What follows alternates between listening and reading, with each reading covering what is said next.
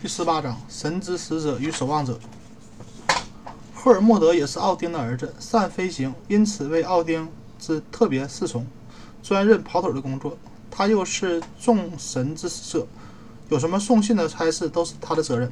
奥丁的无敌之矛贡尼尔也常由赫尔墨德和着，并且他又是除了除奥丁外唯一能乘那匹八足马。史莱普尼尔的神，平时这匹马除了奥丁以外，是谁都驾驭不了的。赫尔德，而赫尔墨德有奥丁赐给他的铠甲和盔，遇到打仗的时候他就穿戴起来。虽说他，呃，据说他虽是文职的行官，可可是也好战士。他常常和瓦尔基里到战场挑选啊选练挑练战士的勇士。带他们到瓦尔哈拉宫中。平时，赫尔墨德出门送信，则带一杖，为名为阿姆班泰因，作为他职务的标志。赫尔墨德的故事多和各神有关，以善于钱；而他自己独有的故事，则为奉奥丁之命到芬兰去找预言家。罗斯西奥夫问未来之事，在这个故事里，则说是罗斯西奥夫预言奥丁的义子巴德尔将被谋杀，而且预言奥丁需得娶琳达为妻，方能再生一子以报仇。另一位另一位只在阿斯加德植物正而，并不象征了什么自然现象的神，就是红桥之守望者海姆达尔。他是奥丁和九个女巨人所生的儿子。这九个女巨人就是上文所述的扬波之女们。一天，他们在海边躺着休息，被奥丁看见，随同时并奸淫。后来与女女九个女巨人合而共生了海姆达尔。在废时间呃，在废时间内，以地之力、海之湿气及太阳之热力。为营养的海姆达尔立刻长大成人，于是便到阿斯加德找他的父亲。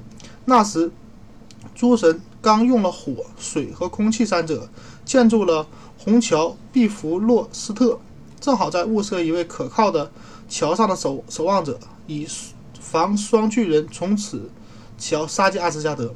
恰好海姆达尔来了，诸神一剑就同意命他为红桥的守望者。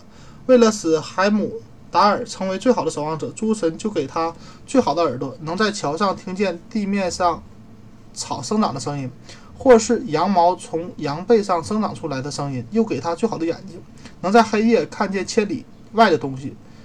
此外，又能使他，哎，又使他能够像鸟一般不需睡眠。海姆达尔的武器是一把快刀和一只号角，号角名为加拉尔。如果看见有敌人来，就吹此角，天地明三界都能听见。海姆达尔有时将此角挂在生命之树伊格德拉希尔的高枝上，此时那角就是新月；有时则沉在密米尔。我们大概还记得这位看守着智慧泉水的老人的警钟。海姆达尔常穿白色的衣服，而且。最特别的是，他有一金一口金牙齿，故又有别名叫古尔林塔尼，意为金牙齿者。当洛基尚未被拘啊被驱逐驱出阿斯加德的时候，有一夜偷溜进了弗雷加的卧室，想偷他那片刻不离身的金项链。可是，在红桥上的守望者。海姆达尔却听见了，看见了，他立刻去捉拿这个贼，和洛基变形斗法，终于捉住洛基，取回了美神的金项链。这件事情是洛基深恨的，所以后来诸神之黄昏到来，洛基从被囚处逃出来，杀上阿斯加德的时候，便与海姆达尔苦战，两人同归于尽。海姆达尔又名为利格，这个名字的由来是有一个。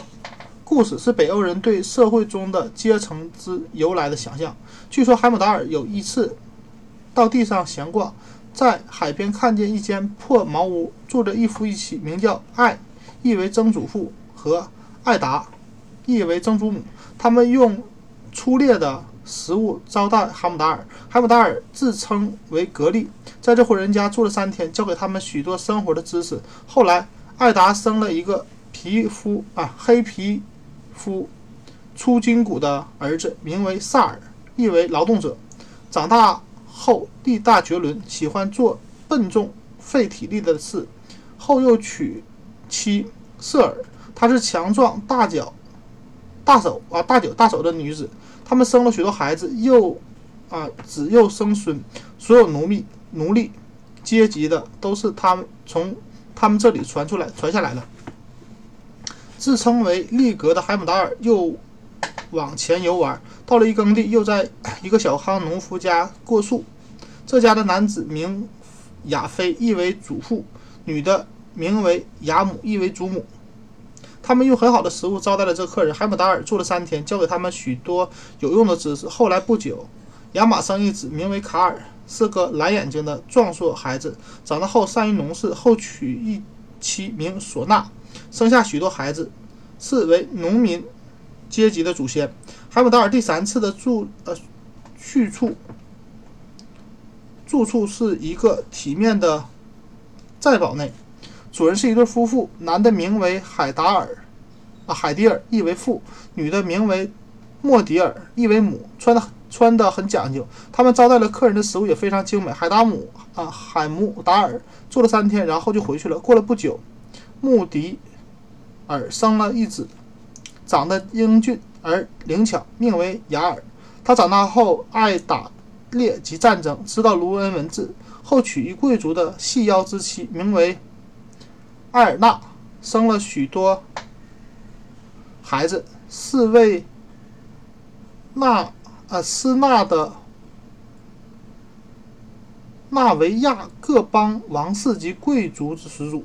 这故事表示了北欧人很深的阶级观念，他们认为阶级由乃由神意所立，并且正如彩虹之有三色，水为水、火、气三元素所成，人类中间的阶级因而皆有三个：身为统治者的贵族、被压迫者的奴隶，以及中间的自由民性质的农民。